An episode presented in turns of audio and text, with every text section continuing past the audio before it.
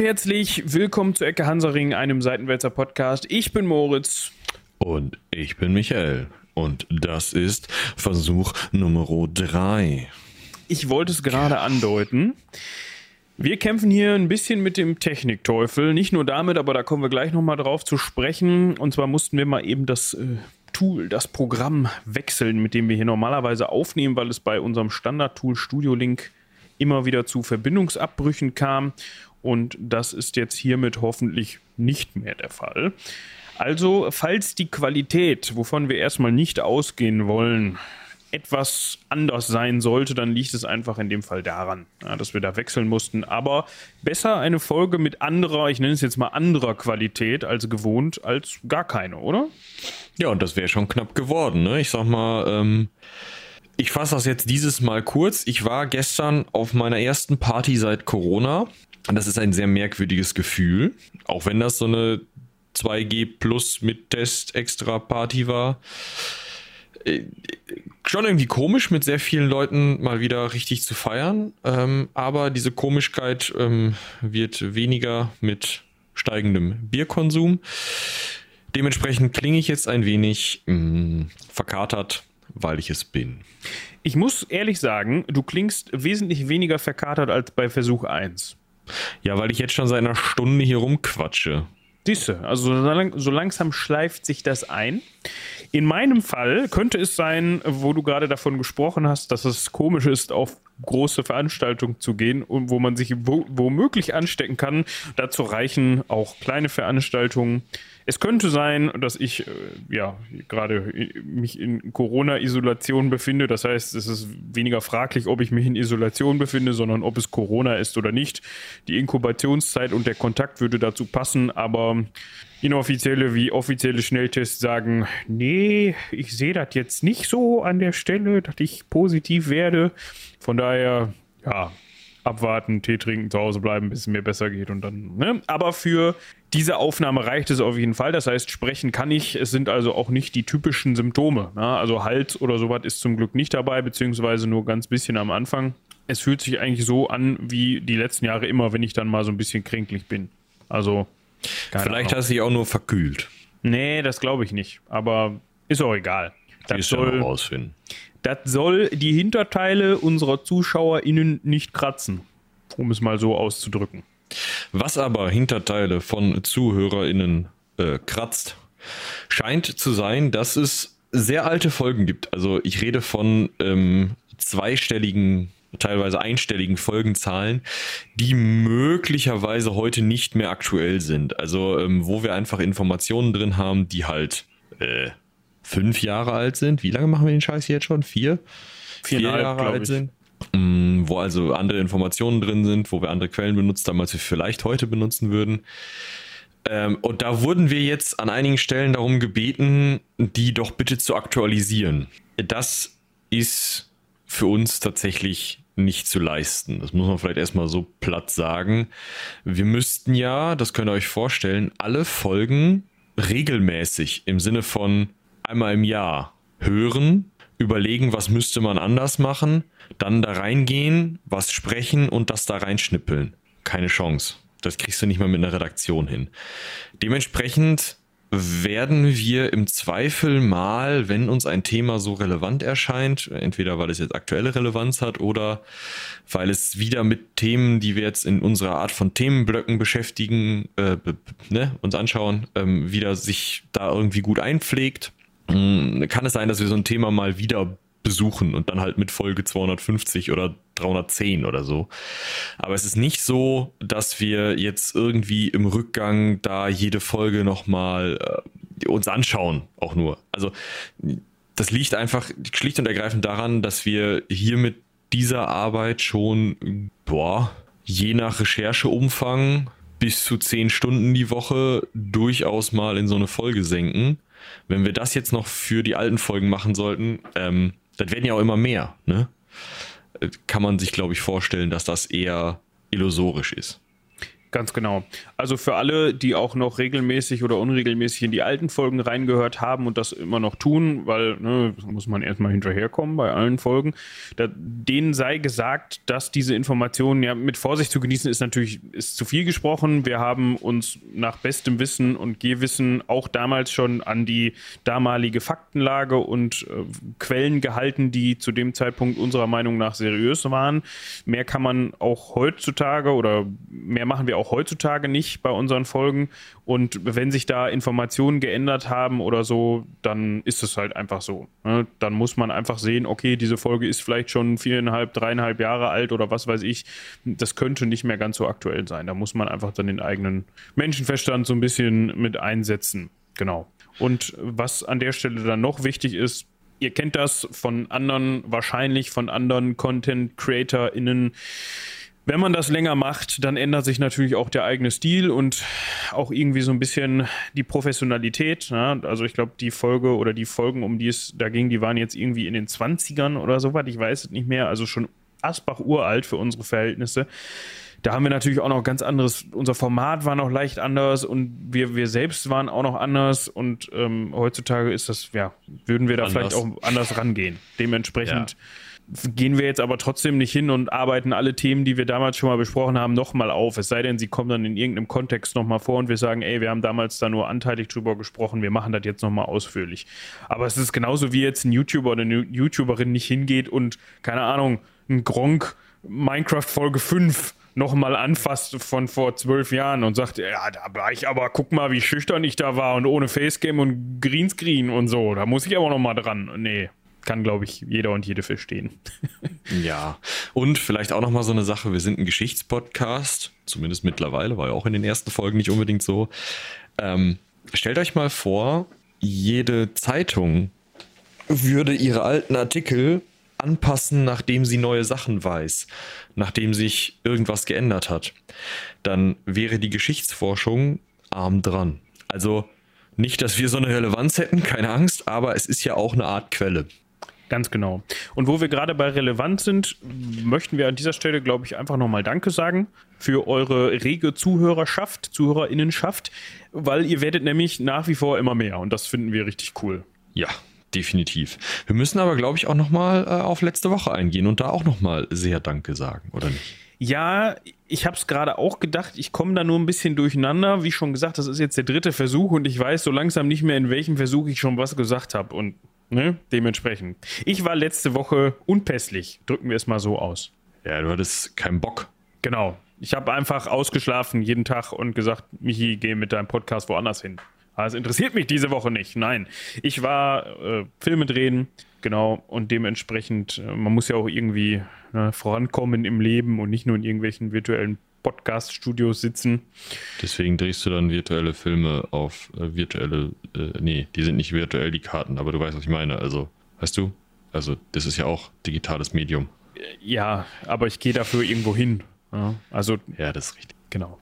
Also, das soll jetzt nicht heißen, dass wenn wir uns nicht, also wenn wir uns auch physisch jede Woche für den Podcast treffen sollten, dass das dann mehr Relevanz hätte. Das ist, glaube ich, völliger Quatsch. Aber auf jeden Fall vielen, vielen Dank an Eva von den drei Meerjungfrauen, die für mich eingesprungen ist, recht kurzfristig. Und ihr habt, glaube ich, über die Endurance-Expedition gesprochen, über das Schiff Endurance. Also in der das Schiff Endurance vorkam, beteiligt war. Dementsprechend hat die Expedition diesen, unter anderem diesen Namen getragen. Also, falls euch das interessiert und ihr die Folge noch nicht gehört habt, gerne reinhören. Kann ich empfehlen. Tja, hat riesen Spaß gemacht. Ich würde sagen, äh, dann können wir jetzt zum äh, eigentlich geplanten Thema der letzten Folge kommen, oder? Zum Kern des heutigen Abends, wollte ich gerade sagen, aber es ist weder Abend noch findet das Ganze heute statt, für unsere ZuhörerInnen jedenfalls. Genau. Es sollte eigentlich letzte Woche schon um Alex gehen, den machen wir heute. Niemand Geringeres als Alexander der Große steht auf dem Programm.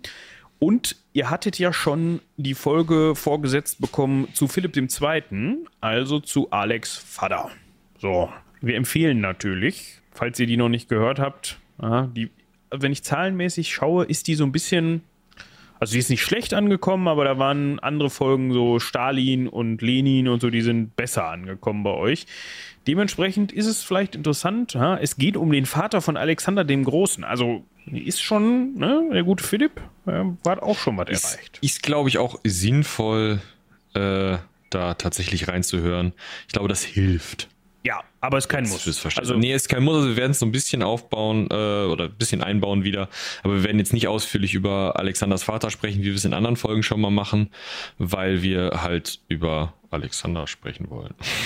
Ja, ich muss sagen, was mich ein bisschen hier stört an der jetzigen Aufnahmemethode ist, ich muss tatsächlich auf die Uhr gucken und mir merken, wann wir angefangen haben. Ich habe keinen Timer oben in der Ecke, der mir sagt, oh. hören Sie mal zu, Sie zeichnen schon seit Ultimo auf, kommen Sie mal zum Punkt. Ja, das ist ein bisschen schade. Vielleicht wird die Folge deshalb heute ja auch dann mega lang, weil wir die Uhr nicht im Kopf haben.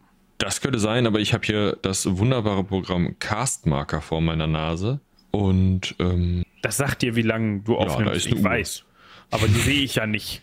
Ja, und ich kann ja auch schlecht in der Folge ständig fragen, wie lange haben wir schon? Weil dann, dann kannst du nämlich eben jenes Tool bemühen. Ständig. Das will ich ja auch nicht, weil ich schneide das hinterher und muss es dann rausschneiden. Das wäre auch doof. Das ist richtig. Gut. Aber das hat gar nichts mit Alex zu tun. Wir kriegen das gefühlsmäßig schon hin mit der Länge. Wir wollen uns mal angucken, wann der kleine Racker das Licht der Welt erblickt hat. Ja, das, also. Das ist laut griechischer Historiker im Jahr 356 vor unserer Zeitrechnung, also ähm, vor Christus gewesen. Sogar am 20. Juli. Ich wäre mir da nicht so sicher. Weil, klar, das war jemand, der extrem große Umbrüche in der Welt verursacht hat und dadurch wahrscheinlich dessen Leben relativ gut aufgezeichnet wurde und dann auch ganz gut durch die verschiedenen Hände der voneinander abschreibenden Historiker der Antike gegangen ist. Trotzdem sind auch die dem Stille Postprinzip äh, folgend nicht vor Zahlendrehern oder ähnlichem gefeit.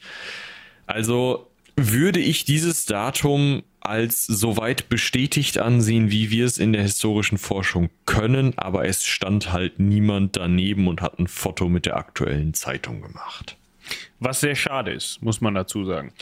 Ich Was auch nicht ist schade ist, das hätten wir an der Stelle fast vergessen. Wir müssen nochmal Danke sagen. Wir müssen uns nicht nur oh, bedanken bei euch und bei Eva, sondern auch bei Felicia. Die hat nämlich netterweise für diese Folge die Recherche gemacht. Also Shoutout an Felicia. Vielen, vielen Dank. Definitiv. Das ist eine sehr großartige Recherche. Ja. Gut. Jetzt aber zurück zum 20. Juli 356 vor Christus. Dort ist er nämlich geboren worden in Pella. Oder spricht man das mit J aus? P-Ja. Nee, Wahrscheinlich nicht. Pella. Ich, also ich glaube Pella. Gut. Das war nämlich die Hauptstadt Makedoniens. Und daraus schließen wir und auch aus seiner, aus, aus dem aus der Nationalität seines Vaters schließen wir, dass natürlich auch Alexander Makedone war und somit natürlich auch Thronfolger von Philipp II. Also sein Vater war Philipp II., damaliger König von Makedonien und seine Mutter war Olympia. Die Königin von Makedonien. Trotzdem ist es nicht so hundertprozentig sicher, dass er wirklich Thronfolger war wie Prinz Charles. Ne? Also es ist ähm, nämlich so, dass es ähm, jetzt in dem Sinne keine Unstimmigkeiten über seine Abstammung gab, sondern Unstimmigkeiten, ob diese Abstammung ihn denn dazu befähigen würde, König zu sein. Er war schon irgendwie der Erste in der Reihe, aber Philipp II. war nicht dafür bekannt, hm, monogam zu leben, sondern hat sich, wie wir auch schon in der Folge über ihn ähm, gehört haben, äh, mit zahlreichen Affären eingelassen. Dementsprechend hatte er eheliche und uneheliche Kinder, die alle irgendwie um diese Herrschaft in Makedonien wetteiferten. Alexander ist zwar derjenige, der dann daraus, das können wir schon mal spoilern, als Sieger hervorgehen wird. Und es ist auch so, dass er wahrscheinlich, sobald er in ein gewisses Alter kommt, derjenige ist, von dem man auch als erstem in der Rangfolge sprechen möchte, aber es ist nicht so, dass das eine super eindeutige, irgendwie ähm, vertraglich festgelegte oder sonst wie lehnsmäßige Thronfolge ist, sondern er ist halt wahrscheinlich derjenige, der mh, mm, am besten geeignet ist und sich am Hof in die beste Position bringen kann. Zum Thema Abstammung müssen wir aber noch was sagen, denn da kommen wir wieder in dieses Quellending. Ähm, Plutarch, einer der Historiker, Schriftsteller, die über Alexanders Leben berichten und die auch dieses Datum mitgeteilt haben, teilt noch ein paar andere Sachen über seinen Stammbaum mit. Und zwar ist ähm, Philipp II., also Alexanders Vater, in direkter Linie abstammig von Karanos. Ja, das war wohl einer der frühesten Könige, wenn nicht sogar der erste König von Makedonien, wahrscheinlich auch schon eine mythische Gestalt, den man nicht so richtig belegen kann. Mm, also es ist halt so, dass diese Historiker eben in der Geschichte Makedoniens erwähnen, jo, da gab es einen ersten König Karanos und sein Nachfolger war wer auch immer und dann kam noch sieben und dann kam Philipp, der zweite. Und äh, dieser Karanos, dem wird dann aber auch noch die Abstammung von Herkules ja, sicher. Ja, dem Halbgott gleich mal mit dazu angedichtet, weil sonst kann so jemand ja nicht König werden. Muss ja irgendwie von Herkules abstammen. Ist ja völlig klar.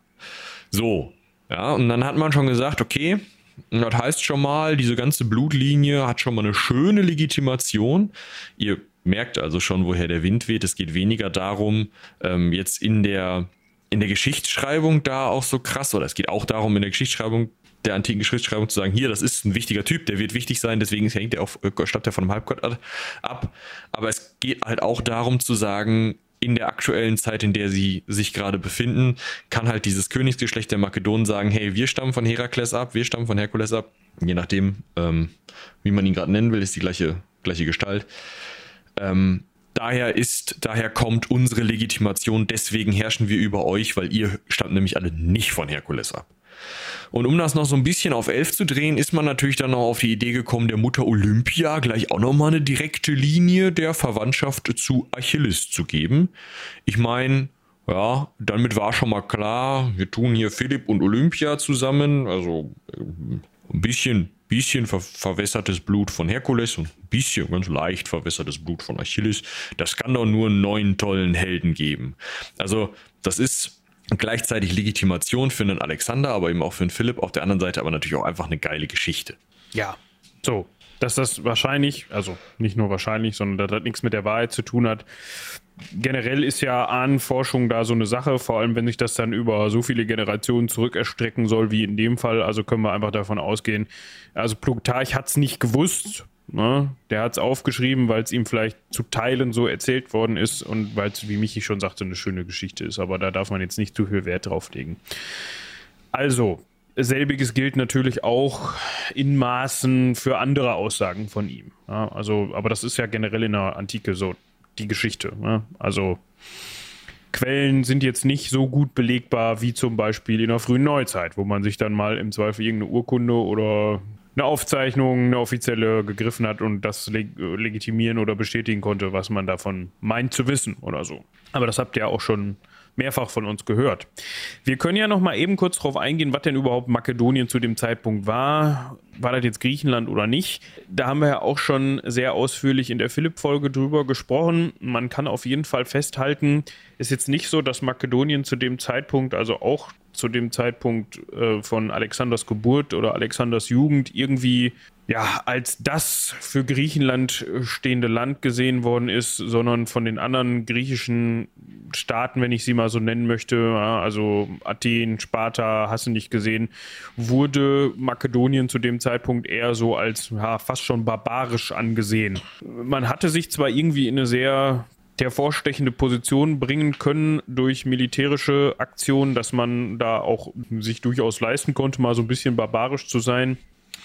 Aber trotzdem, ja, war man, waren die anderen griechischen Staaten jetzt nicht so gut auf Makedonien zu sprechen. So kann man das, glaube ich, festhalten. Was unter anderem daran lag, dass man fast alle Stadtstaaten, ja, außer Sparta, in ein Bündnis gezwungen hat, dem Philipp oder Makedonien vorstand, nämlich der Korinthische Bund. Da ähm, habt ihr sicherlich auch schon mal von gehört. Ja, man, man kann vielleicht sagen, das haben wir in der letzten Folge, also in der Philipp-Folge, ja, nicht in der letzten Folge, die Endurance-Folge hatte nichts mit dem Korinthischen Bund zu tun, aber in der Philipp-Folge haben wir es ja erwähnt, ähm, der hat eben diesen Korinthischen Bund äh, zur Kontrolle der äh, Stadtstaaten gegründet und ähm, vielleicht kann man so ein bisschen vergleichen, Makedonien liegt eben am Rande des, des Staates, ist so ein bisschen, ja, so ein bisschen der Außenseiter, der gleichzeitig auf der einen Seite den Vorteil dieser sehr zentralistischen Organisation ohne dieses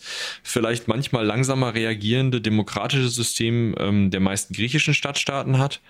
Auf der anderen Seite ähm, ist es eben auch dadurch, dass sie eben dieses demokratische System nicht so haben, nicht so also gerade aus der Meinung der griechischen Stadtstaaten heraus nicht so zivilisiert. Ich weiß nicht, wahrscheinlich haben die griechischen Stadtstaaten gesagt, ja lieber werden wir von den Makedonen beherrscht als von den Persern, aber Makedonien muss es denn sein. So, so in die Richtung wird das gegangen sein. Wahrscheinlich haben sie Witze gemacht, wie wir heute über Bayern. Ja, aber man kann auf jeden Fall sagen, also denen hat das jetzt nicht unbedingt gefallen, dass der Philipp da zu dem Zeitpunkt irgendwie den Hut auf hatte. Das lag unter anderem auch daran, dass man militärisch recht gut strategisch vorgerückt ist. Man hatte zum Beispiel ja, Zugriff auf Edelmetallminen, mit denen man dann sowas auch finanzieren konnte, die natürlich vorher nicht in makedonischer Hand war. Also die wussten schon, oder also Philipp wusste schon, was er tat. Also Philipp der Zweite war auf jeden Fall klar. Das könnt ihr dann, wie gesagt, auch nochmal in der Folge nachhören. Was ich vorher gar nicht wusste, dass der gute Alexander auch angeblich von niemand Geringerem als Aristoteles in diversen Fächern unterrichtet worden ist. Das heißt in Philosophie, Kunst und Mathematik. Also der war sein, sein Lehrer in Jugendzeiten. Ja? Also das ist ja, sind ja eigentlich schon mal ganz gute Voraussetzungen, würde ich sagen. Würde ich auch sagen. Also das ähm, scheint ja auch ganz gut funktioniert zu haben, wenn wir da jetzt mal ein bisschen spoilern wollen. Denn als erstes kommt der Teil, dass Alexander ja, wie gesagt, nicht der, der designierte fertige Nachfolger ist, sondern dass das so ein bisschen hin und her geht und äh, sein wenn ich da eben wenn ich da eben einwerfen darf, das wollte ich eben schon gesagt haben, man darf sich das auf keinen Fall so vorstellen wie irgendwie eine, eine Erbfolgestruktur im nee, christlich genau. geprägten Mittelalter oder so, dass man klar weiß, okay, ja, kommt drauf an jetzt, wo man guckt, ne, aber okay, der Erstgeborene, da kommt man nicht drum rum, es sei denn, man nimmt den Hops irgendwie. So ist es ja, da auf keinen Fall. Es ist nicht wie bei Crusader Kings, dass man die, äh, die Erstgeborenen, wenn die ein bisschen die falschen Trades bekommen, dass man dann sagt, ja. Kannst du den nicht mal eben wegmachen? Ja, warte. Ja, genau. Nee, also sondern es ist eben so, dass äh, viele Leute gleichzeitig oder einige Leute gleichzeitig diesen Anspruch haben. Alexander jetzt aber schon einer, der mit dem höchsten Anspruch ist und seine Ausbildung auch zu nutzen weiß, also sich durch seinen, ähm, seine gute Anpassung an dieses sowohl dieses makedonische Königshaus mit diesen makedonischen Traditionen als auch an die griechischen Stadtstaaten schnell Verbündete finden kann und mit diesen Verbündeten zusammen ähm, sich in eine sehr gute Position bringen kann, um die Herrschaft zu übernehmen. Äh, gleichzeitig hat er aber mit Philipp immer so ein, also mit seinem Vater immer so einen schwelenden Konflikt, weil Philipp ja immer wieder mit anderen Leuten Affären anfängt und Alexander natürlich Angst hat für jede Affäre, die Philipp mit einer Frau anfängt. Es gab ja beides bei Philipp und bei Alexander, das können wir auch schon mal spoilern, wahrscheinlich auch. Ähm, für jede Affäre mit einer Frau ähm, sieht es für Alexander ja immer gleich nach einer Gefahr aus, weil das natürlich sein könnte, dass da gleich wieder ein Sohn geboren wird und dieser Sohn Alexander im Zweifel die Thronfolge streitig machen kann. Mhm was dazu führte, dass aus irgendwelchen Gründen, man weiß nicht, ob Alexander da die Finger im Spiel hatte, aber wahrscheinlich hatte das auch was mit diesen Affären zu tun. Äh, Philipp äh, auf der Hochzeit seiner Tochter Kleopatra ähm, eines gewaltsamen Todes starb durch seinen Leibwächter Pausanias, woraufhin Alexander dann als einziger, der in einer so guten Position war, wie ich sie gerade erwähnt habe, zum König wurde. Das heißt, ähm, man kann vermuten, man muss es nicht, aber man kann vermuten, dass Alexander sich mit diesem Pausanias zusammengetan hat und gesagt hat, pass mal auf, bevor der jetzt noch ein Kind macht, der alte Philipp, kannst du den nicht mal wegmachen? Also ich muss dazu ganz ehrlich sagen, man hätte sich vielleicht auch ein anderes Datum auswählen können als die Vermählung der eigenen Tochter. Also, also der Schwester dann in dem Fall. Ja, ja, also der Tochter von Philipp, so meinte ich das halt. Ist jetzt kein Anlass, wo man gerne zu Tode kommen möchte. Und wenn dann vielleicht durch keine Ahnung, trichtern, bis der Arzt kommt oder bis der Arzt eben nicht kommt. so, mh, mm. Aber das führt eben dazu, dass Alexander mit 20 Jahren 336 jung ist, ne? Ja, das stimmt. Ich weiß gar nicht, obwohl sein Vater auch noch recht jung war, aber der, der war auch noch in, auf jeden Fall noch in den 20ern, als er König geworden ist. Es führt auf jeden Fall dazu, dass Alexander im Jahr 336 entweder Futz Oder vor Christus. Vor unserer Zeit, ja. ja. Kann man schön abkürzen. Also vor Christus bleiben wir dabei, zum König von Makedonien wird. Und es ist jetzt nicht so, dass er trotz seiner Jugend da, oder es ist nicht so, dass er wegen seiner Jugend, so rum wird er ein Schuh draus, da jetzt irgendwie Schwierigkeiten hat, Anlaufschwierigkeiten, Startschwierigkeiten oder gleich in irgendein so Schlangenbecken reingeworfen wird und sich nicht zu behaupten wüsste. Denn es gibt zwar Städte, ja, die sich denken, Mensch, da müssen wir jetzt nicht mitmachen, aber er lässt sich trotzdem im selben Jahr noch in Korinth die Gefolgschaft der griechischen Städte versichern. Ja, also der ist da auf jeden Fall hinterher, dass er sagt, das, was Vater aufgebaut hat, das will ich auf jeden Fall so weiterführen. Was nicht unbedingt heißt, dass es da nicht auch ja, Ausreißer gegeben hat, nennen wir es mal so. Ja, also der Punkt ist, er sitzt ja nicht, oder es ist ja nicht einfach so, dass er 20 Jahre lang im Keller gesessen hat und dann mit Aristoteles, schwieriger Name, geredet hat und sich dann gedacht hat, so, ich bin jetzt König, jetzt fange ich einfach von Null an, sondern er ist ja auch am Hof seines Vaters aktiv gewesen. Und dementsprechend hat er auch schon mit ähm, ja, ab 16, 17 angefangen, Teile des Heeres der Makedonen zu leiten, zu lenken und ähm, hat die Kavallerie geführt. Und das heißt, er war durchaus auch im Militärapparat schon gut vernetzt und auch schon ein relativ fähiger Feldherr, trotz seines jungen Alters. Dementsprechend hatten die Gestätte, äh, die Gestätte, haha, die Gestätte, ich setze mich nochmal anders hin, die Städte des Buntes von Korinth, der eben diese ganzen ähm, Städte unter makedonischer Kontrolle zusammenführte, kannten ihn schon und haben ihm dann natürlich auch Gefolgschaft geschworen, weil sie wussten, naja, zumindest die Kavallerie kommt sonst. Das kann also schwierig werden. Allerdings kamen zuerst die Thrakier, also die nochmal nördlich von Makedonien gelegenen Leute auf die Idee, naja komm, der ist jetzt gerade unten bei den griechischen Städten, ja, macht da irgendwas mit Gefolgschaft, da mucken wir jetzt mal auf. Woraufhin Alexander dann also im ersten Jahr seiner Herrschaft erstmal nach Norden musste und da eine Revolte niederschlagen. Da hat er auch nicht nur die Kavallerie mitgenommen, sondern da saß er dann schon militärisch so fest im Sattel, zumindest in Makedonien selbst, dass er diese Revolte ohne Probleme niederschlagen konnte. Dann haben aber ähm, die Einwohner von Theben, erinnert euch an die Philipp-Folge, einer der größten Städte, der Thebanische Bund war einer der wichtigsten Bünde, die gegen Philipp gekämpft haben. Ähm, die haben sich dann auch gedacht, äh, äh, makedonische Besatzungssoldatin, ist, äh, der ist doch eh gerade in Thrakien, pass mal auf. Jungs, ist ja schön, dass ihr hier makedonische Uniformen anhabt. Es gab noch keine Uniform, egal. Ähm, guckt doch mal da. Da haben wir in unserer Stadtmauer so ein Loch gelassen mit so einer Klappe davor. Da könnt ihr jetzt mal durchgehen. Und die Klappe von außen wieder zumachen. Danke. Ja, danke. So. so. Genau. Und ähm, wir haben also die Besatzung rausgeschmissen und dachten, naja gut, der ist da oben so ein bisschen in Thrakien unterwegs und wir haben ja auch eigentlich gegen den Philipp ganz gut gekämpft und der ist jetzt noch ein bisschen jünger als der Philipp damals war. Ja, geschwächte Truppen in Thrakien, die anderen vom Korinthischen Bund oder zumindest irgendwie Sparta und Athen werden uns wohl helfen. Wird schon gehen. Ja, du, man muss Chancen nutzen. Ne? Also es ist ja. jetzt ja vorher ging halt gar nichts, da war man sich sicher. Und wenn jetzt so ein neuer König da auf dem Thron sitzt, dann muss man den ja auch erstmal abchecken. Was der so mit seinen 20, vielleicht zu dem Zeitpunkt 21 Jahren überhaupt. Nee, nee, 20. Wir wissen ja, wann er Geburtstag hatte. Ja. Ähm, äh, was der denn überhaupt imstande ist zu tun oder ob das für ihn schon so ein Hindernis ist, wo er sagt, ja komm, dann lasse ich die gewähren. Und dem war nicht so, denn Alexander hat sich sowas überhaupt nicht gefallen lassen, jedenfalls nicht in Theben, hat davon nämlich Wind bekommen und hat gesagt, so, da gehen wir jetzt mal hin. Und ich kann so viel sagen, der Dichter Pindar kann froh sein, dass Alexander offensichtlich ein Fan seiner Werke war, denn bis auf sein Haus und den Tempel stand hinterher gar nichts mehr.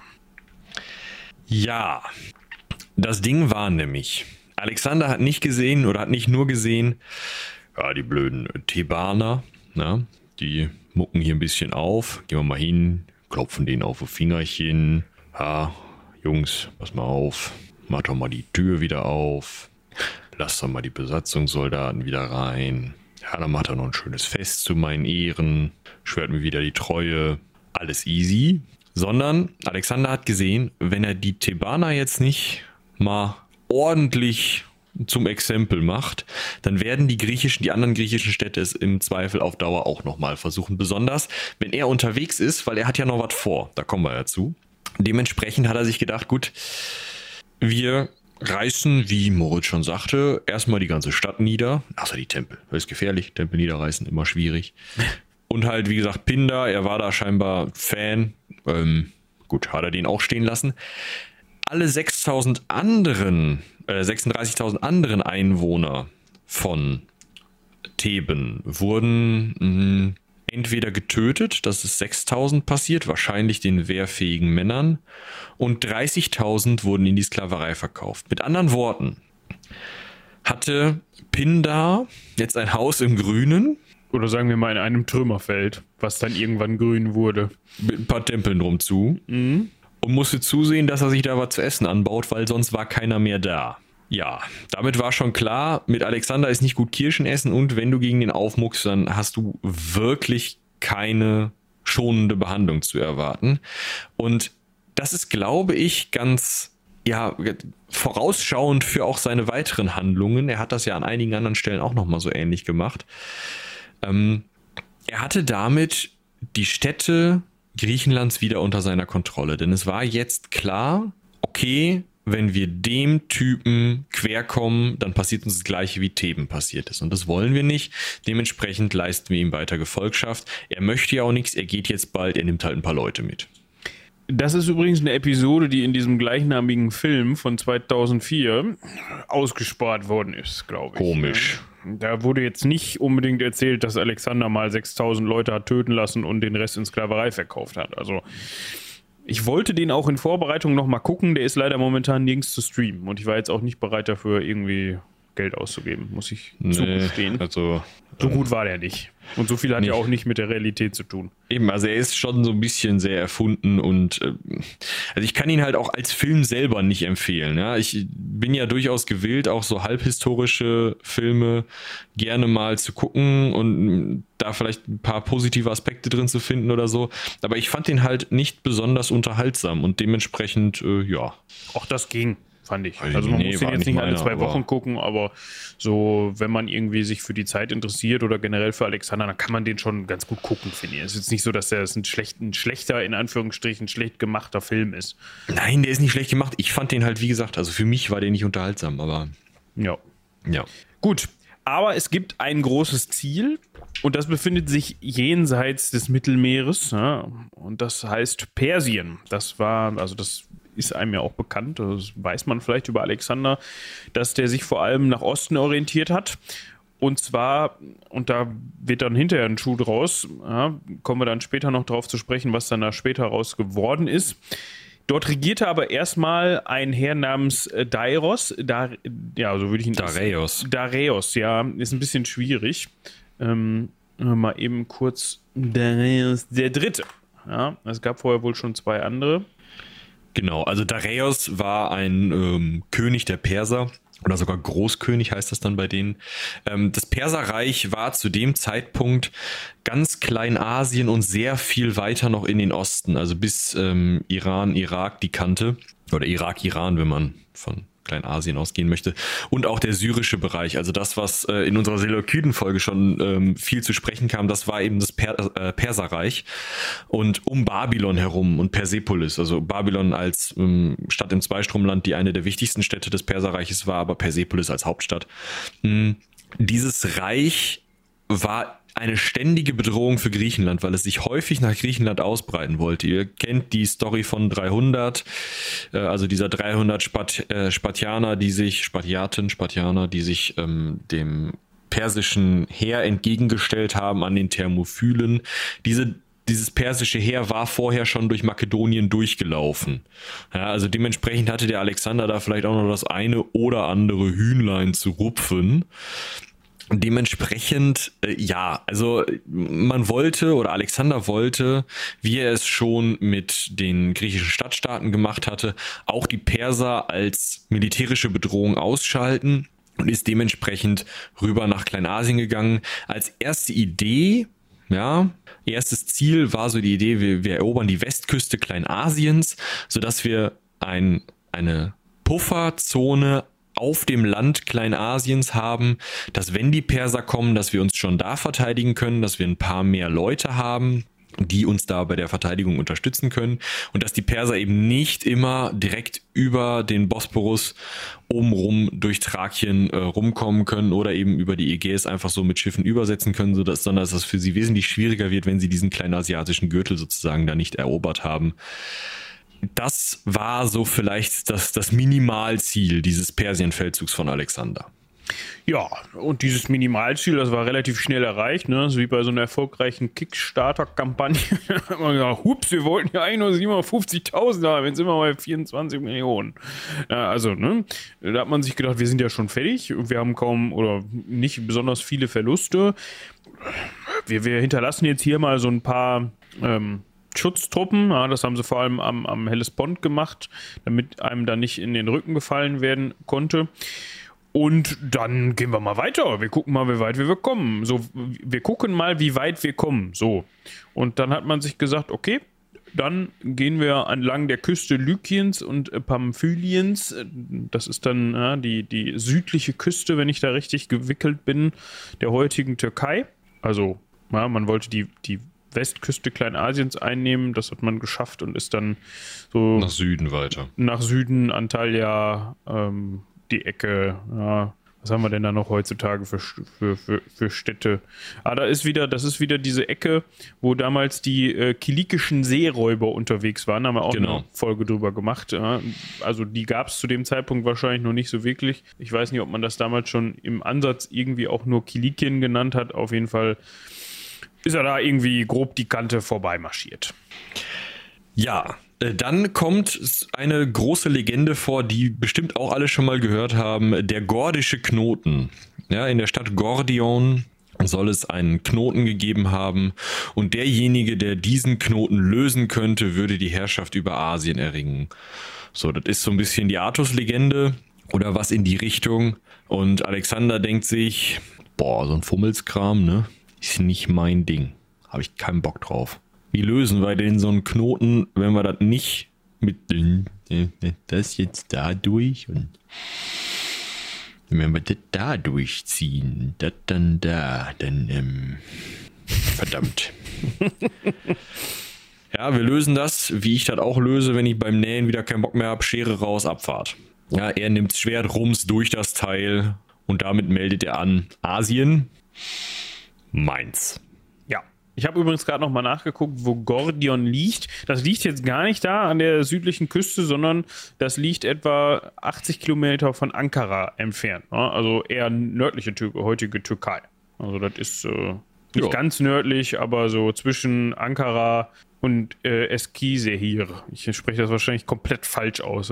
Ich entschuldige mich bei allen Menschen, die wissen, wie man das richtig ausspricht. In sämtlichen ähm, ja, ZuhörerInnen, die mit der Türkei irgendwas zu tun haben, werden sich jetzt wahrscheinlich gerade bei der Aussprache die Zehennägel nach oben gebogen haben. Und dafür entschuldige ich mich vielmals.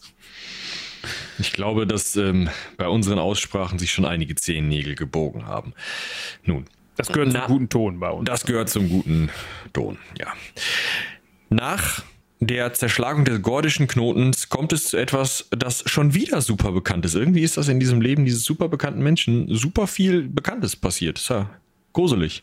Hätte ich gar ja. nicht mit gerechnet. Da gibt es so einen Spruch irgendwie, ne? Ja, und zwar 333 bei Issos Keilerei. Das ist die große, erste wirklich große Schlacht in Asien und die erste Schlacht, nach der Alexander auf die Idee kommt, mein Name, ne? Geil.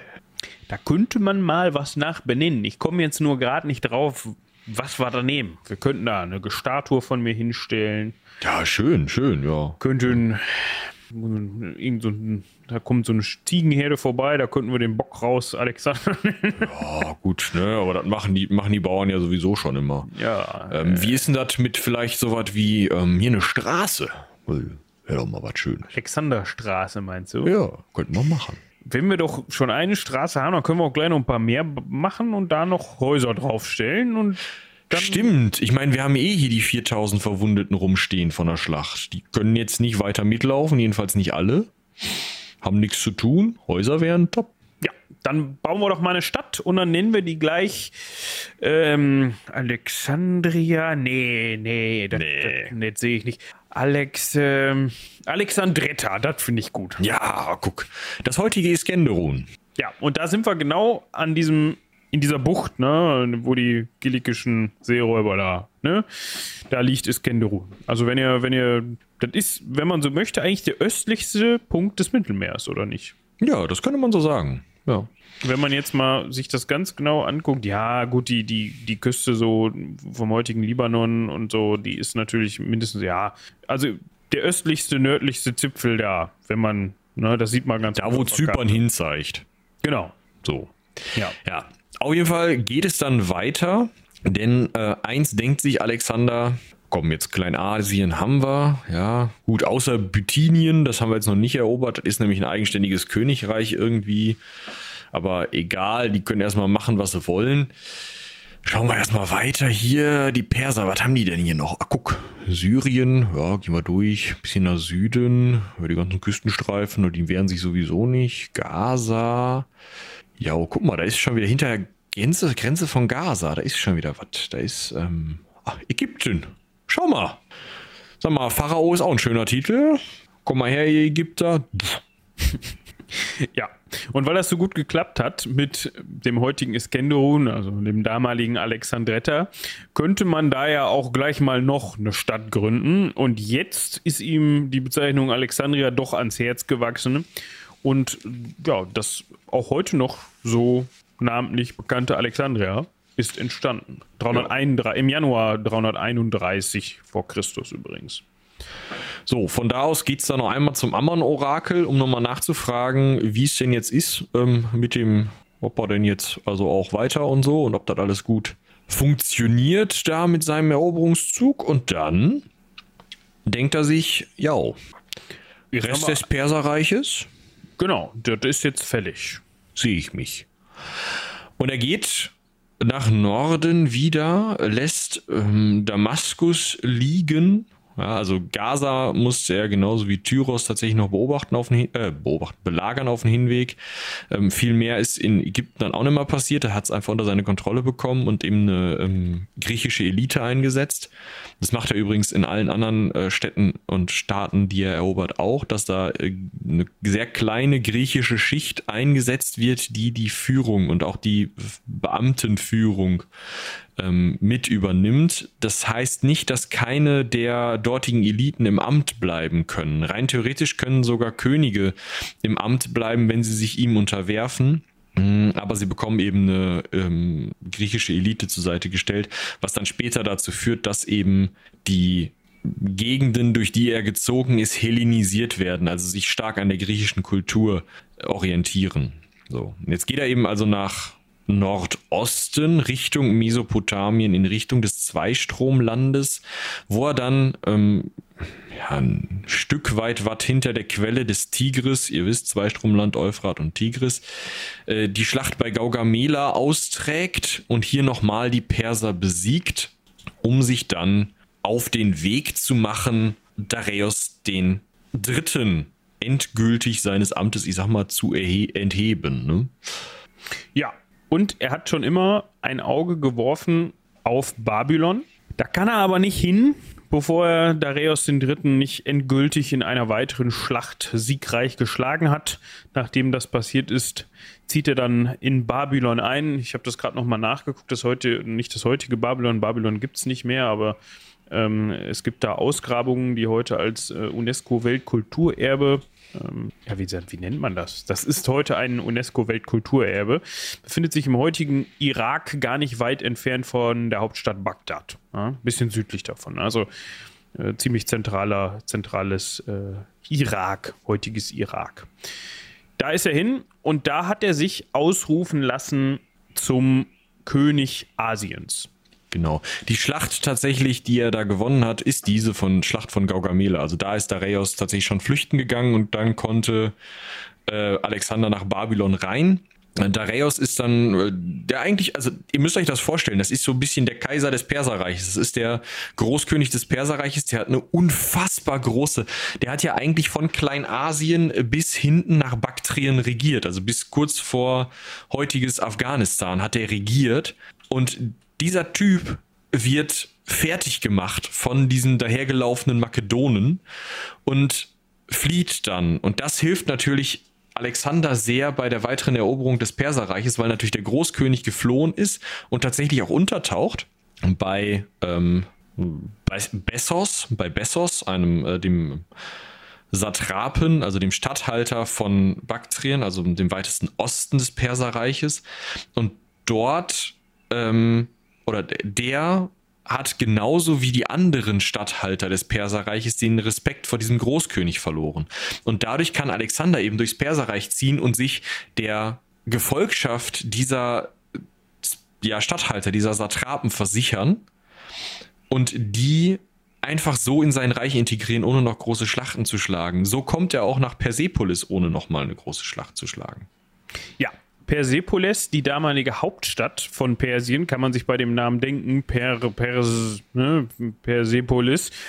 Persepolis befindet sich im heutigen Iran. Das ist tatsächlich, ich finde das, damit man mal ein Gefühl für die Entfernungen bekommt, die dann da so zurückgelegt worden sind. Aber wenn ich jetzt heute mal, ich gebe jetzt einfach mal ähm, Persepolis, Iran, Routenplaner, ne, hier Bagdad, Irak, bitte. So, Abfahrt dann sind das äh, über die Route 6115 Kilometer. Das schaffe ich in 15 Stunden mit dem Auto. Also um mal einen ungefähren Eindruck zu bekommen, das ist südlicher, ja, gerade so südliches, äh, südlicher Iran äh, in der Nähe des Persischen Golfs. Aber das sind vom Persischen Golf nach Persepolis auch gut nochmal 200, 300 Kilometer. Also das ist schon eine ganze Kante, die da zurückgelegt worden ist mit Sack und Pack. Und der ist jetzt ja auch nicht alleine mit fünf Mann zu Pferd unterwegs gewesen, sondern da ist natürlich auch immer ein Heer mitgeführt oder zumindest Teile eines Heeres mitgeführt worden. Genau. So viel zu Persepolis. Das gibt es übrigens heute nicht mehr. Aber ähm, ich muss mal gerade schauen, wie die Stadt heißt, in der sich das heute, also da gibt es natürlich immer noch ähm, Ansiedlungen drumherum. Ja, es ist sehr schön, wenn Google Maps mir das in Arabisch anzeigt. Das kann ich nämlich nicht lesen. Ähm, Persepolis befindet sich in der Nähe der heutigen Stadt Marvdasht. Ich hoffe, das spreche ich richtig aus. Und das ist eine Ausgrabung und das kann man sich heutzutage auch noch angucken. Da ist unter anderem auch noch das Grab von ähm, Artaxerxes III. Über den hatten wir auch schon mal gesprochen oder wir hatten den zumindest mal erwähnt, wenn ich da richtig, wenn ich das richtig im Kopf habe. Genau. Ja. Ja, was also denkt sich Alexander jetzt, als er eigentlich den persischen Großkönig vertrieben hat, das persische Reich damit besiegt hat und auch die meisten der Statthalter Persiens schon unter seiner Knute hat. Er denkt sich, ja, das ist jetzt ein schöner Sieg, aber es ist gefährlich. Denn wenn er Dareios am Leben lässt, der ja nur geflohen ist, und den bei Bessos, diesem Satrapen von äh, Baktrien, lässt, dann könnte der da wieder einen Widerstand aufbauen. Die wenigen Griechen, die er in den jeweiligen bei den jeweiligen Statthaltern zurücklässt, können auf keinen Fall dafür sorgen, dass diese jeweiligen Statthalter sich dann gegen diesen Dareios, der dann neu erstarkt ist, stellen. Das heißt, für Alexander ist völlig klar, er muss weit in den Osten, er muss nach Baktrien und er muss diesen Dareios fangen und am besten räumt er den Bessos, der Dareios Unterschlupf gewährt, auch gleich noch mit weg. Um das nochmal eben zwischendurch einzuwerfen. Alexander war zu diesem Zeitpunkt 26 Jahre alt. Der Arsch. Als ich 26 war, habe ich noch mit dem Finger in die Nase gebohrt, so wie ich das heute auch noch mache. Ja, schon Ecke Hansaring aufgenommen, aber ich habe noch nicht Persepolis eingenommen. ja. Das ist schon krass. Ja. ja. Ich meine, das ist natürlich das ist andere Zeiten, andere, Zeiten, andere Voraussetzungen, ja. völlig klar, aber es ist schon krass. Ja. So. Ja, Bessos stand auf dem Programm. Der hatte sich den Dareios unter den Nagel äh, gerissen. Ja, genau. Es war jetzt nicht so, dass, dass Dareios zu Bessos gegangen ist und der gesagt hat, ach guck, Dareios, also beste Voraussetzungen für dich. Ich äh, beschütze dich mal hier. Ne, kannst, kannst meine Armee haben, geh doch mal genau. gegen diesen Alexander vor. Nee. nee. Bessos hat gesagt, Dareios, guck mal, guck mal, ich äh, muss sowieso nochmal mit dem Alexander reden. Ich hatte mir überlegt, äh, Baktrien ist ja ganz im Osten, da kommt der eh nicht so oft hin da von Griechenland aus. Wir machen Baktrien einfach unabhängig und dafür schicke ich deine Rübe an Alexander. Was hältst du davon? Dareios fand das jetzt nicht so gut, konnte sich aber in dem Sinne auch nicht wehren. Dementsprechend war Dareios Gefangener von Bessos. Alexander aber sagte nicht, ja sicher, Rübe, klingt gut, ja, Babylon braucht sowieso noch so ein Zierat irgendwo auf den Zinnen. Ähm, kriegen wir hin. Sondern er sagte, ähm, Was bist du denn für einen, hat er sich gedacht, wahrscheinlich. äh, äh, hör mal zu, das ist doch dein Verwandter und du meinst hier jetzt irgendwie deinen dein Stiefcousin oder was das dann war, auszuliefern und selber hast du dann noch dadurch, dass er dann im Zweifel tot ist, den Anspruch aufs ganze persische Reich, wartest nur, bis ich wieder zu Hause in Makedonien bin und dann kommst du hier an und eroberst von Baktrien das ganze persische Reich zurück. Sehe ich nicht passieren, mein Freund. Ich komme dir da gleich mal hin. Und Bessos denkt sich, hm, so war das nicht geplant. Gut, machen wir das wie folgt. Dareios, äh, Tedrops ist gelutscht, Rübe runter. Das brauchen wir gar nicht mehr groß diskutieren. Der hat ja auch einen Anspruch aufs Persische Reich, der hat verloren und außerdem äh, finde ich den im Allgemeinen doof. Dementsprechend äh, lassen wir den mal schön hier in Baktrien liegen. Und äh, Bessos selber denkt sich, ähm, ja, Baktrien ist schön, aber ich gehe doch mal woanders hin. Im Zweifel kommt der Alexander und Baktrien hat dem nichts entgegenzusetzen. Und Alexander kam. Ja, statt also irgendwie hat sich dann so ein bisschen der Zorn, wenn er überhaupt Zorn auf Dareios hatte, ähm, also das Ziel hat sich so ein bisschen verändert. Ich meine, gut, Dareios war jetzt tot, aber es ist jetzt nicht so, dass er irgendwie, so würde ich es jedenfalls deuten, Dareios als Erbfeind betrachtet hat, sondern er hat tatsächlich die Leiche oder den Leichnam von Dareios nach, zurück nach Persepolis bringen lassen und ihn dort feierlich beigesetzt. Also das war jetzt schon so nach dem Motto, okay, das war jetzt der persische ähm, Befehlshaber, persische Kaiser, Kö ja, König, bleiben wir bei König, also es war der persische König und dann hat man dem auch Ehre zu erweisen. Das war jetzt nicht irgendwie so ein dahergelaufener. Also es war jetzt nicht so, dass, so wie gesagt, so würde ich es deuten, dass Alexander jetzt einen großartigen Groll gegen den geherrscht hat, so nach dem Motto, das ist mein Erzfeind, den wickel ich nach Mongolenart in den Teppich und lass den von mm, den Pferden überrennen, sondern ähm, der wird halt schon hier beigesetzt, da wo er hingehört. Und dieses etwas da, dieses Individuum Bessos, der sollte besser fliehen. Was er dann auch getan hat, sehr unerfolgreich.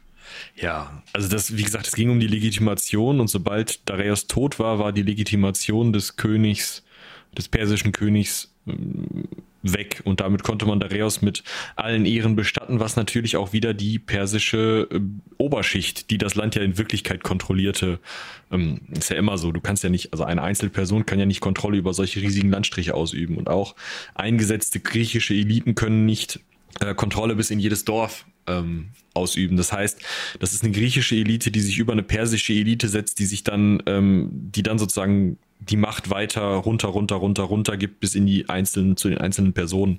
Und diese Leute, die da in diesen Zwischenebenen sind, die werden natürlich auch ein bisschen wieder ja, besser gestimmt dadurch, dass man diesen König eben mit allen Ehren bestattet. Ähm, Bessos hingegen hat natürlich schlecht, äh, also hat sich natürlich zwischen alle Stühle gesetzt an der Stelle, flieht und seine Begleiter sagen irgendwann, ey, weißt du was, Bessos? Der einzige Grund, warum wir jetzt hier irgendwo durch den äh, Arsch der Welt kurz vorm Himalaya laufen müssen und hier Schnee haben und kalte Füße und sowieso, ist, dass du dich da mit deinem Dareios und dem ganzen Rotz verschätzt hast. Ich habe keine Lust mehr zu laufen. Du kannst jetzt mal schön mit uns hier warten, bis Alexander kommt. Das heißt, die haben den ja. festgesetzt und haben den an Alexander ausgeliefert. Ja, und im Gegensatz zu einer feierlichen Bestattung, also die stand ja noch aus, weil Pestos ja auch noch am Leben war, hat er ihm dann einfach mal ganz schnell eben Nase und Ohren abschneiden lassen und hat dann gesagt, pass mal auf, guck mal, der Dareios, ne, den du getötet hast, der hat noch einen Bruder. Oxyartes. Der scheinbar aber kein, also der Oxyartes, der Bruder hat scheinbar keinen Anspruch auf dieses Königreich gehabt, sondern nur einen Anspruch auf Medien, nicht Zeitungen, sondern die Gegendmedien, die liegt wenn man sich das mal. ja, super. Mm. wenn man das googelt. Wenn man Medien googelt, dann kommt da als erstes Medien der Ort raus. Ganz ja, bestimmt. Medienland. Da. Die liegt, ähm, also es ist auch dieses ähm, Zweistrom, ne, es ist ein bisschen östlich vom Zweistromland. ähm, im Iran. So, also mit Kerngebiet des Perserreiches.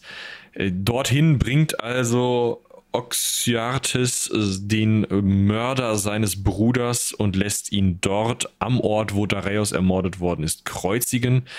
Das heißt, ähm, Alexander hält also selbst diese Königsfamilie mit in mächtigen Kreisen und gibt denen Möglichkeiten wie diese Rache an Bessos, was natürlich immer mehr dazu führt, dass diese Herrschaft des Alexanders funktionieren kann überhaupt. Also es war keine keine einfache militärische Besetzung, sondern mehr so ein Einführen von zusätzlichen Eliten, die auch kulturell sich mit einbringen. Also es ist nicht nur ein reines Überstülpen der griechischen Kultur auf diese Perser, sondern eben auch ein Zusammenwachsen dieser beiden Kulturen. Natürlich gewaltvoll, ganz klar, aber es ist eben nicht so unterdrückerisch, wie es bei einigen anderen Eroberungen, wie zum Beispiel auch bei römischen Eroberungen passiert ist. Ja. Und dann passiert das, was so häufig passiert ist, die Menschen kriegen den Hals nicht voll. Und so auch im Falle von Alexander, wenn man das so ausdrücken möchte. Der hat sich nämlich gedacht, okay, das in Persien, das hat eigentlich relativ gut funktioniert. So richtig konnte ihm keiner das Wasser reichen und so richtig konnte ihn auch keiner schlagen. Also es war jetzt schon eine Übermacht, die er darstellte. Und mit diesem Wissen im Hinterkopf und mit dieser breiten Brust hat er sich gedacht, für Griechen ist das Land Indien fast schon sowas wie, wie, wie eine Legende, so halb legendär. Darüber wissen wir nicht viel. Das will ich ändern und im besten Fall will ich das auch gleich annektieren wenn ich schon mal genau. da bin. Wir, wir, haben jetzt ein großes Reich erobert, Indien, das, das, ist bestimmt auch ein großes Reich, da gehen wir jetzt mal hin. Ja. So, und dann ist er da auch hingegangen. Also er hat sich seine Truppen unter den Arm geklemmt, die jetzt seit äh, acht Jahren, wenn ich das richtig sehe, ne? 34 Perserreich, genau, ähm, seit acht Jahren mit ihm da irgendwo durch die Weltgeschichte turnen und Makedonien nicht mehr gesehen haben. Die klemmt er sich jetzt unter den Arm und sagt, so, da ist Osten, bitteschön. Ja, und was man dazu sagen muss, es ist jetzt, also es gibt dafür eigentlich militärisch betrachtet keine Notwendigkeit. Ja, der große Feind im Osten Makedoniens war ja das Perserreich und das ist weg. Ja, gut, ich meine, man könnte jetzt auch noch argumentieren, gut, wie, wie sehr gab es eine Notwendigkeit dafür, jetzt ganz Persien einzunehmen, da kann man noch sagen, da gab es, wie Michi gerade schon sagte, auch in der Vergangenheit immer schon wieder Stress und so. Es war jetzt zu dem Zeitpunkt, zu dem man sich für den Perserfeldzug entschieden hat, nicht so, dass Persien da angeklopft hat und gesagt hat, ey, wenn ihr nicht kommt, dann kommen wir. So, es war eher so eine lang, längerfristige Perspektive. Für Indien galt das aber überhaupt nicht. Also es war überhaupt nicht damit zu rechnen, dass jetzt da der eine Inder plötzlich in Persien einmarschiert. Ja, das war den Oder in herzlich, Griechenland. Ja, war denen herzlich egal. Das war so, die hatten überhaupt keine Bestrebungen, die hatten überhaupt keine Verbindungen, die hatten gar nichts miteinander zu tun zu dem Zeitpunkt. Es gab auch nicht nur den einen Inder oder das eine indische Königreich, sondern es war eben so, dass Indien sich in viele kleine Reiche aufteilte und damit waren die auch rein militärisch ganz anders beschäftigt und überhaupt nicht in der Lage oder hatten die Idee, nach Westen zu gehen. Also es war einfach nur, blöd gesagt, Alexanders Neugier. Ja, und wahrscheinlich auch seine, seine Sucht nach weiteren Erfolgen irgendwie. Genau. Das ist das, was ihm Spaß gemacht hat.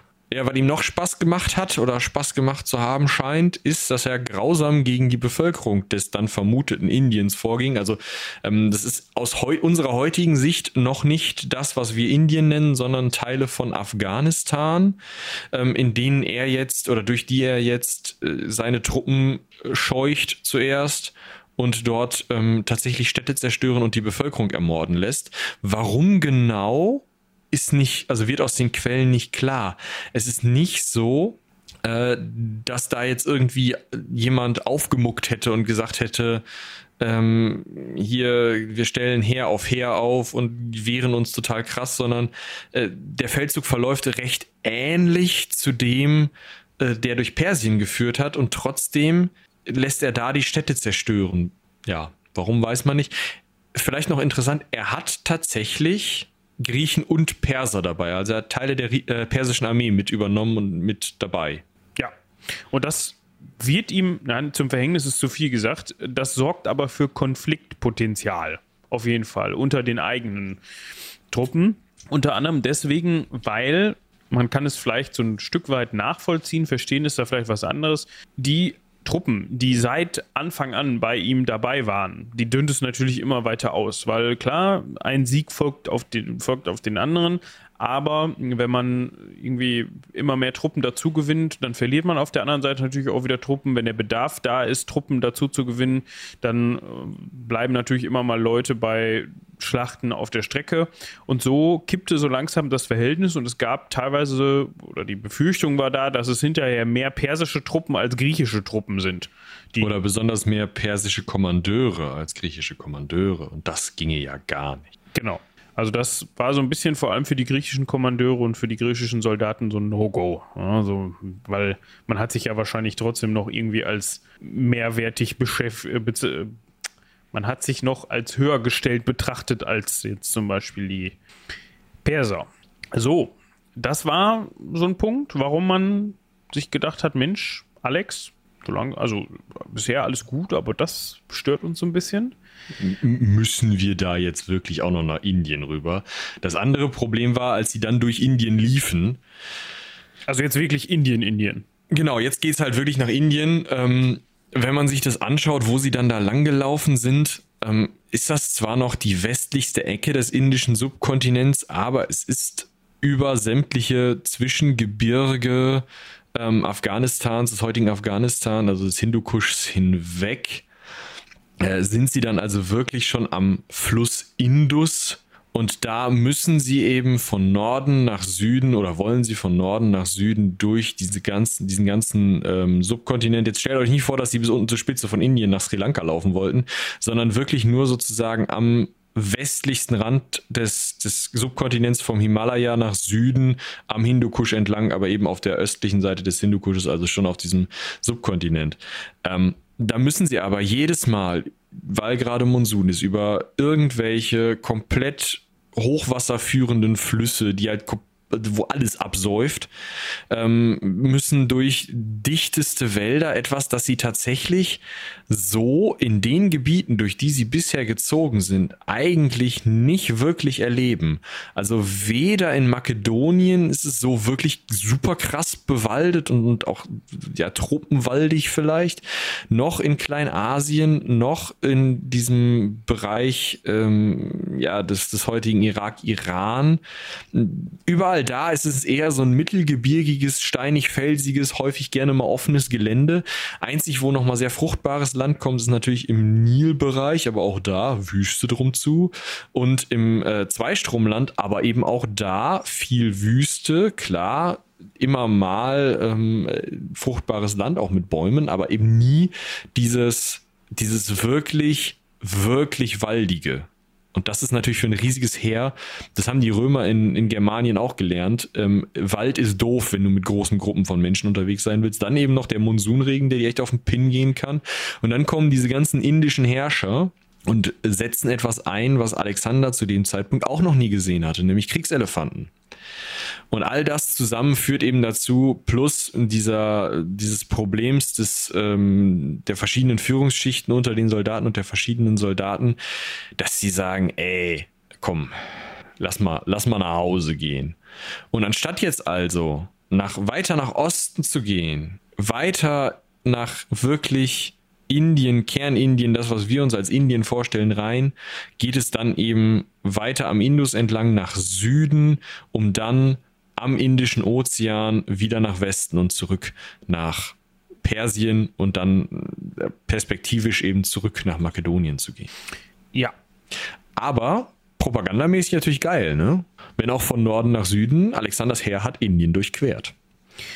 Ja, man kann jetzt aber nicht sagen, dass da der ähnliche Erfolg gefeiert werden konnte wie vor in vorangegangenen Konflikten, Eroberungsfeldzügen oder so weiter. Ne? Also da ist auch schon mal der eine oder andere seiner Soldaten am Hitzeschlag gestorben oder verdurstet. Ähm, ja, vor allem dann eben bei der Durchquerung der gedrosischen Wüste. Aber ja.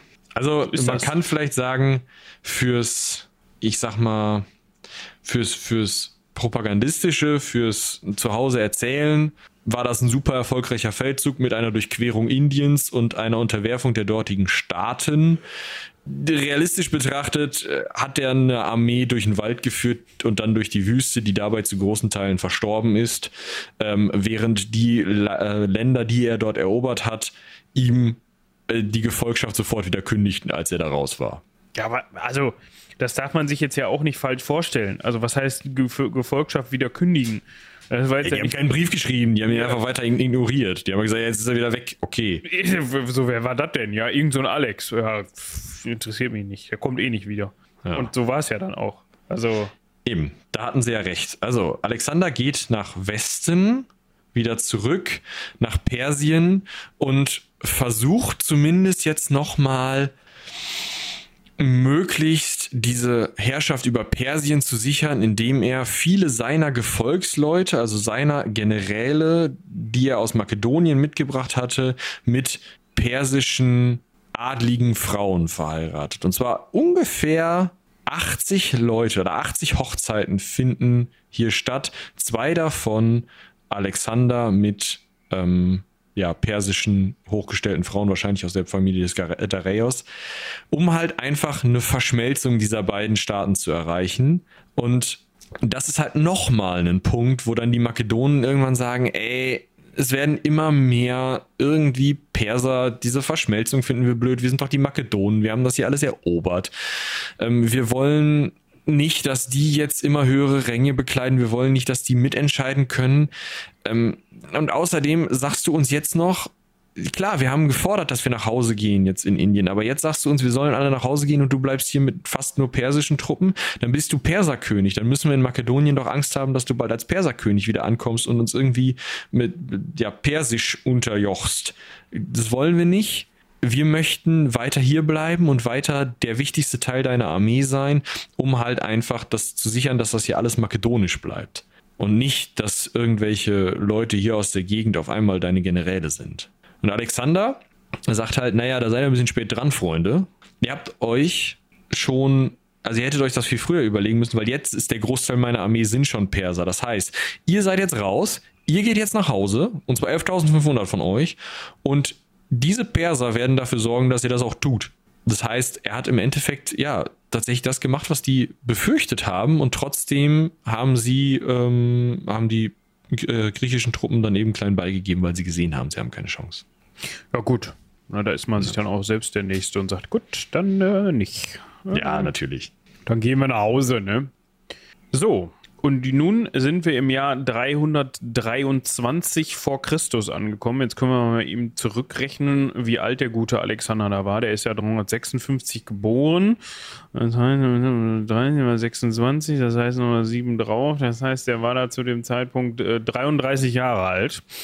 Und da ist er dann mal wieder in Babylon vorbeigekommen. Die Stadt schien es ihm ja generell angetan zu haben. Bei dem ersten Einzug in Babylon war er auch so davon angetan, dass er seine Armee angewiesen hat, die Gebäude in Babylon sämtlich zu verschonen, was nicht unbedingt für die Ge äh, Bevölkerung galt, aber ja, da kann man auch so weit nicht drüber reden, ne? Nö, nö, genau. Und hatte auch schon wieder Ideen für neue Feldzüge, unter anderem dann eben auch, dass man die arabische Halbinsel einnehmen könnte. Und hat er noch erzählt, dass sein toter Freund Hephaistion, das war ein sehr enger Vertrauter von ihm. Man geht inzwischen davon aus, dass er auch relativ lange oder lange Jahre ähm, Alexanders Geliebter war, dass der als Halbgott zu verehren war. Der war nämlich kürzlich gestorben.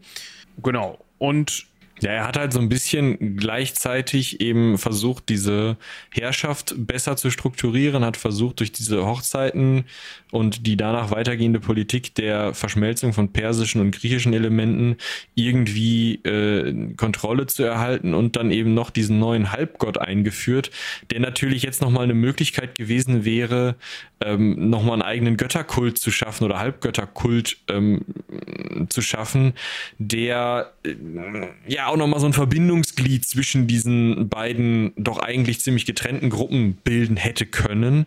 Ähm, das Problem war, er scheint den Tod des ähm, Hephaistion nicht so gut vertragen zu haben, denn bei den Feiern, die er für Hephaistion hat geben lassen, hat er sich wohl mehrfach gut über den Durst betrunken.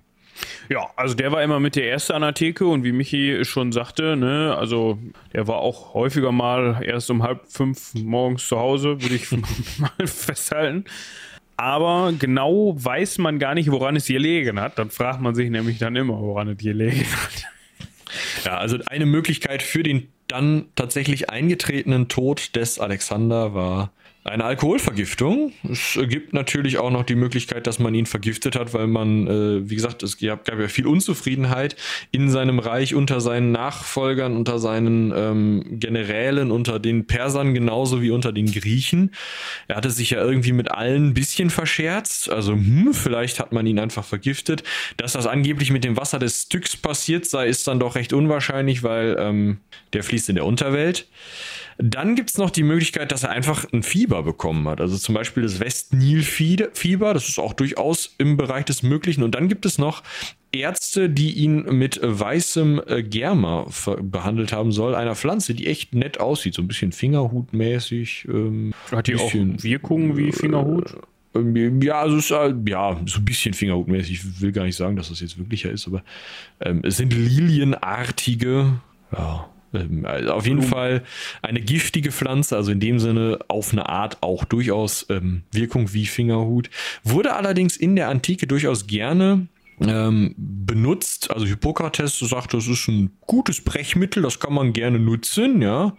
Ähm, und zum Niesen erregen funktioniert es auch. Plinius ähm, sagte dann, also der Römer Plinius, also schon ein bisschen später. Man könnte es auch zum Ausrotten von Ungeziefern nutzen. Und äh, Aetius ähm, sagte, es sei eine Hilfe bei äh, Wahnsinn in seinen Worten. Also, mh, mm, ja, schwieriges Medikament. Ansonsten hat man das auch gerne als Mord- oder Pfeilgift benutzt. Ja, Dosis macht das Gift.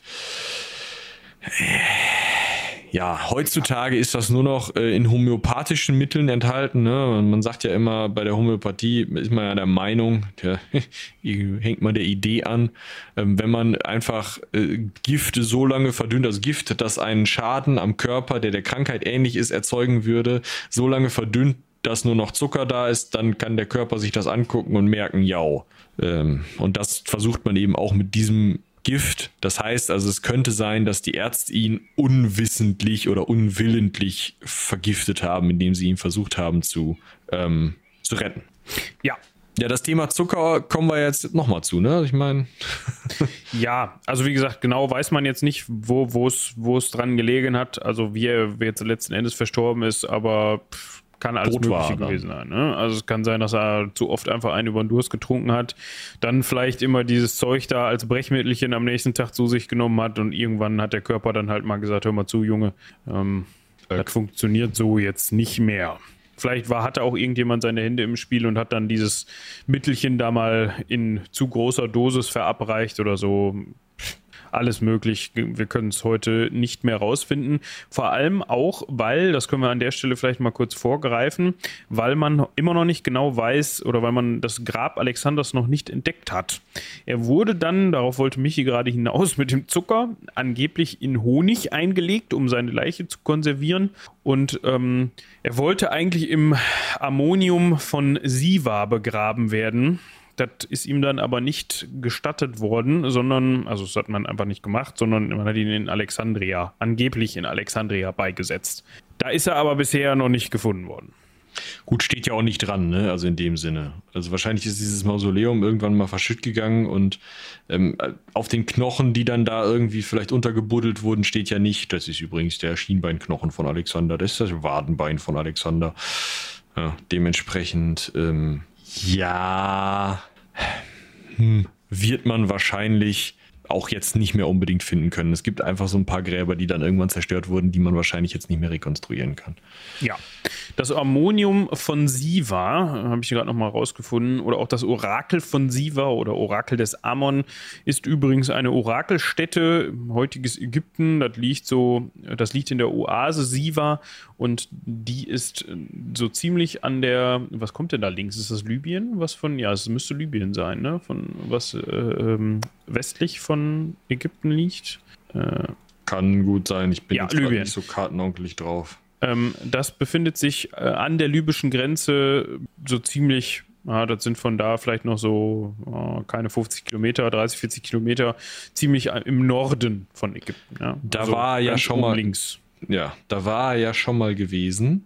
Ne? Auf seiner Tour durch Ägypten war das der westlichste Punkt Ägyptens, den er erreicht hat. Und den hatte er sich dann eben als Bestattungsort ausgesucht. Hat nicht funktioniert, aber im Honig hätte man ihn tatsächlich so weit tragen können. Also falls ihr mal dringend was ähm, konservieren müsst, in Honig geht. Ach echt? Also ja, ja. Na gut. Das Zeug ist ja antibakteriell und es ist so viel Zucker drin, das ist, äh, also du kannst Dinge ja genauso, das kennt man ja von, von gezuckerten Früchten, du kannst Dinge genauso zuckern, wie du sie einsalzen kannst und es geht nicht kaputt und das, so funktioniert Honig in dem Fall auch. Das heißt, wenn ich jetzt, also heute mit der heutigen Medizin kann man ja durchaus Gliedmaßen, Füße, Hände, Finger und sowas, die mir abhanden kommen, wieder annähen. Man ich weiß, worauf ja immer, du hinaus willst, kann dir das aber nicht sicher sagen irgendwas mit Eis, um das äh, kalt zu halten. Weil wenn das anfängt zu gammeln, ist das mit dem Annähen nicht mehr so gut. Ja, aber wenn es einfriest, ist auch Mist. Also. also ich, also das, was ich so gehört habe, sollte man das kühlen. Kühlen, aber nicht einfrieren. Okay. Also möglicherweise, vielleicht könnt ihr uns da ja mal drüber, drüber aufklären. Ja, da jetzt kommt wieder hier ähm, Zuhörer oder Zuschauer, also in dem Fall ZuhörerInnen, Interaktion, äh, Call to Action, äh, InfluencerInnen One on 101. Ja. ja, also wie gesagt, der Call to Action. Schreibt uns doch mal eine E-Mail, falls ihr das wisst. Ja, vielleicht seid ihr irgendwie. Obwohl, wir haben doch da sogar einen Experten an der Hand, oder nicht? Den du mal fragen könntest.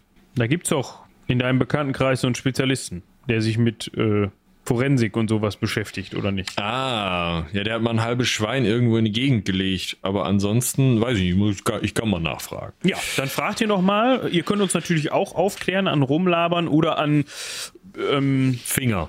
Finger.seitenwälzer.de Honig.seitenwälzer.de funktioniert auch und Finger im Honig funktioniert übrigens auch. Schön. Ja, die richtet Robin ja. für, für euch ein. Hat er jetzt gerade gemacht, diese E-Mail-Adressen. Und dann ähm, schreibt uns mal, ob ja. das funktioniert oder ob, wir, ob, wir, ob man das empfehlen kann. Und dann kannst du dich ja auch nochmal erkundigen.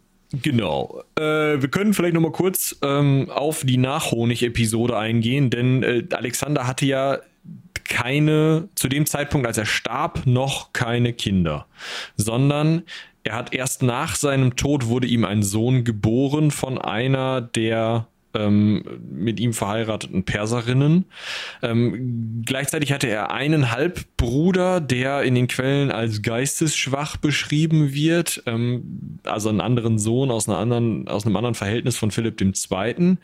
Ähm, die wurden beide eigentlich erstmal als Erben kurz anerkannt, aber ähm, da hat man sich dann drüber hinweggesetzt.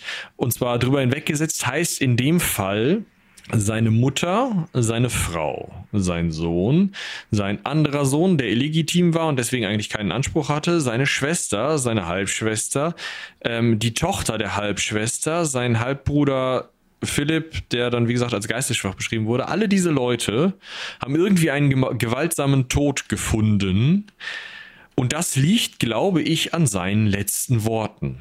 Denn was Alexander gesagt hat, auf die Frage, wem er das Reich hinterlässt, war dem Besten. Und das haben seine Generäle wörtlich genommen und sind zu den Diadochen aufgestiegen, über die wir, denke ich, in einigen der nächsten Folgen noch sprechen können. Unter anderem eben Ptolemaios und Seleukos. Ja, man kann da natürlich noch mal ganz kurz eben was zu sagen. Also, ähm, Moment, ich hatte es eigentlich vorbereitet, jetzt ist es wieder weg. Dass man mal nur so eine Idee bekommt, wo die sich so aufgehalten haben. Was daraus entstanden ist, äh, nein, der hieß, die hießen so nicht. Da, da wollte ich hin. Ne? Also wie Michi gerade schon sagte, ne? Ptolemäus in Ägypten, was haben wir denn noch? Seleukos in Babylon, also klingelt das hm. Seleukidenreich vielleicht genau. durch. Haben wir sonst noch irgendwas, was man wissen muss? Das sind tatsächlich relativ viele. Lysimach Lysimachos in Thrakien, ähm, hat man sonst noch mal irgendwen von irgendwem gehört? Antigonos hat man sicherlich mal gehört. Glaubt man gar nicht. Hatte ich auch gar nicht so auf dem Schirm, dass das so viele sind, dass es da so viele verschiedene Reiche draus oder dass da so viele verschiedene Reiche raus entstanden sind. Aber, ne, tolle Und selbst die sind ja anteilig noch riesig. Ne? Die ja. sind ja schon ähm, teilweise nicht so richtig zu, zu verwalten für diese Leute, wie man eben an unter anderem dem äh, von uns besprochen Antiochos dem Dritten, besprochenen Antiochos dem Dritten sieht. Aber auch zum Beispiel, wenn man sich das mal vor Augen führt, Ptolemäus, äh, der das Ptolemäerreich in Ägypten gründet und zu Cäsars Zeiten noch seinen Namen in der Thronfolge verewigt hat. Ne? Ja. Also, ich weiß gar nicht, der wievielte Ptolemäus dann der kleine Bruder von ähm, ähm, Kleopatra war, aber es war einer. Aber den Namen Kleopatra kennen wir ja auch schon. Das war eine Schwester von Alexander dem Großen. Also da kommt dieser Name her, der dann der Kleopatra, die was mit Caesar hatte und was mit Antonius hatte, gegeben wurde. Ja, genau so nämlich. Ja, und kulturell ist das natürlich auch wieder eine Sache. Im Vorderen Orient und in der griechischen Antike oder in der griechischen Welt äh, bildet sich eben dieser Hellenismus heraus, der sehr griechisch geprägt ähm, für mehrere Jahrhunderte diese Gegenden ja eben als Kultur vorherrschend prägt Manche Leute gehen, glaube ich, sogar so weit, dass sie das Byzantinische Reich noch als Hellens oder äh, nach spät äh, Nachfolgereich dieser hellenistischen Idee, weil es da eben auch griechisch gesprochen wurde, weil da eben auch so eine griechische Kultur äh, gepflegt wurde, all diese, ähm, diese gesamte antike Zeit, in der dort eben Griechisch die Hauptsprache der Wissenschaften und der Hauptverkehrssprache im Handel war, in denen ähm, griechische Gottheiten mal mehr, mal weniger, mal so, mal so in diesen Gegenden verehrt wurden, in denen griechische Kultur hochgehalten wurde, griechische ähm, Theaterstücke aufgeführt wurden und so weiter, griechische Verwaltungstraditionen genutzt wurden, griechische Militärtraditionen genutzt wurden. Diese ganzen ähm, dieses, dieser ganze Bereich, den Alexander erobert hat, je weiter östlich, desto weniger wird eben hellenistisch geprägt. Und selbst Baktrien ist ja zum Zeitpunkt Antiochos III. immer noch ein hellenistisches Reich. Das ist ja griechisch-baktrisches Reich. Das sind ist eine griechische Elite, die über einer baktrischen Elite sitzt, die dann diese baktrische Gegend kontrolliert. Und das ist eben der Hellenismus, der durch diesen Zug Alexanders, den wir jetzt hier in anderthalb Stunden mal ganz knapp eben abgefrühstückt haben, ähm, ja, vorbereitet oder ermöglicht wird.